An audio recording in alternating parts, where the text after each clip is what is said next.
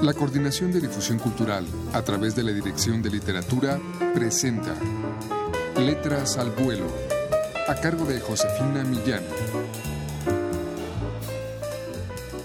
Muy buenas tardes amigos.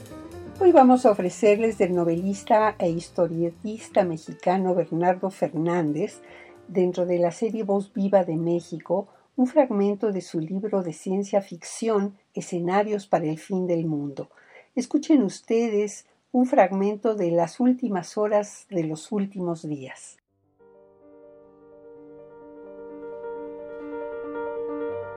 La gasolina se acabó apenas pasamos la esquina de Reforma y Bucareli.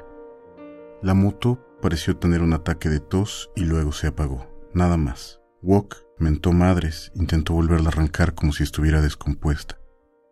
La pateó furioso negándose a aceptar que se había terminado nuestro boleto. Pinche Aida, ¿de qué te ríes? me dijo mitad enojado, mitad divertido. Yo siempre me estoy riendo. Dejamos la moto a los pies del caballito de Sebastián. Antes era una escultura amarillo brillante. Ahora es una mole herrumbrosa que obstruye reforma, como casi todas las demás estatuas que habíamos estado jugando a esquivar desde que nos encontramos la moto.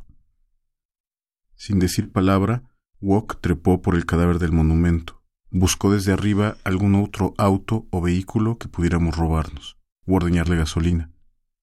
Nada, murmuró desde su puesto de vigía. A lo lejos se oían algunas explosiones, ya muy pocas. A caminar, mi reina, me dijo al bajar. Llevábamos las patinetas colgadas entre los tirantes de las mochilas y dentro de estas todo lo que nos quedaba de antes del colapso. No era mucho ni muy pesado, pero íbamos a extrañar la moto. Teníamos unas dos horas de luz. Buscamos entre los edificios alguno que no se viera muy dañado. Los mejores ya estaban ocupados. Finalmente encontramos un hotel que parecía seguro. Dentro estaba arrasado. Las alfombras y el tapiz habían sido arrancados, no sé si como vandalismo o rapiña. Como siempre, nadie había subido a los pisos superiores por flojera de las escaleras. Wok y yo no hablamos temiendo que hubiera alguien más. Al final, el edificio resultó estar vacío.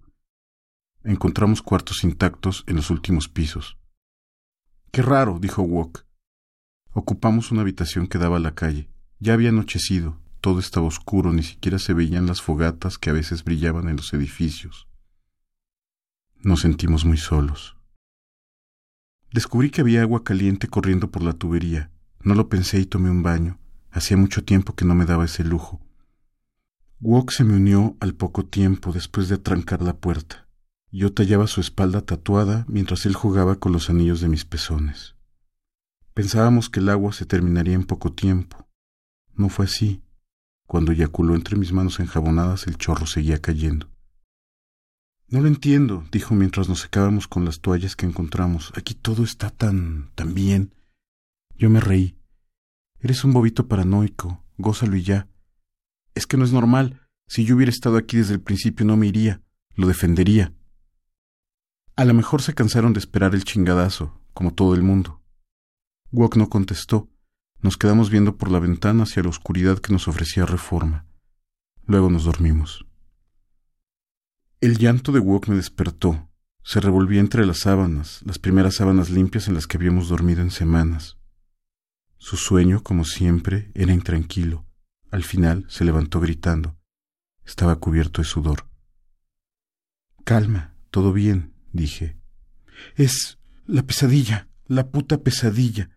Eso pensé. Hundió su rostro entre mis rodillas, sollozando. Murmuraba algo que no podía entender. ¿Qué?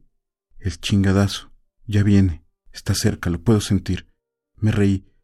No es chistoso, Aida. Ahora sí ya valió madres. Se acabó el mundo. Volví a reír. Dije, se está acabando hace meses y no pasa nada. No tendría por qué pasar ahora mismo. Aunque Bernardo Fernández prefiera escribir novela que cuento, este del que escuchamos solo un fragmento pertenece a una de sus mejores narraciones breves reunidas en su libro Escenarios para el fin del mundo. Adquieran ustedes este disco de voz viva en todas las librerías universitarias o llamando al 5622-6202. Muchas gracias por su atención.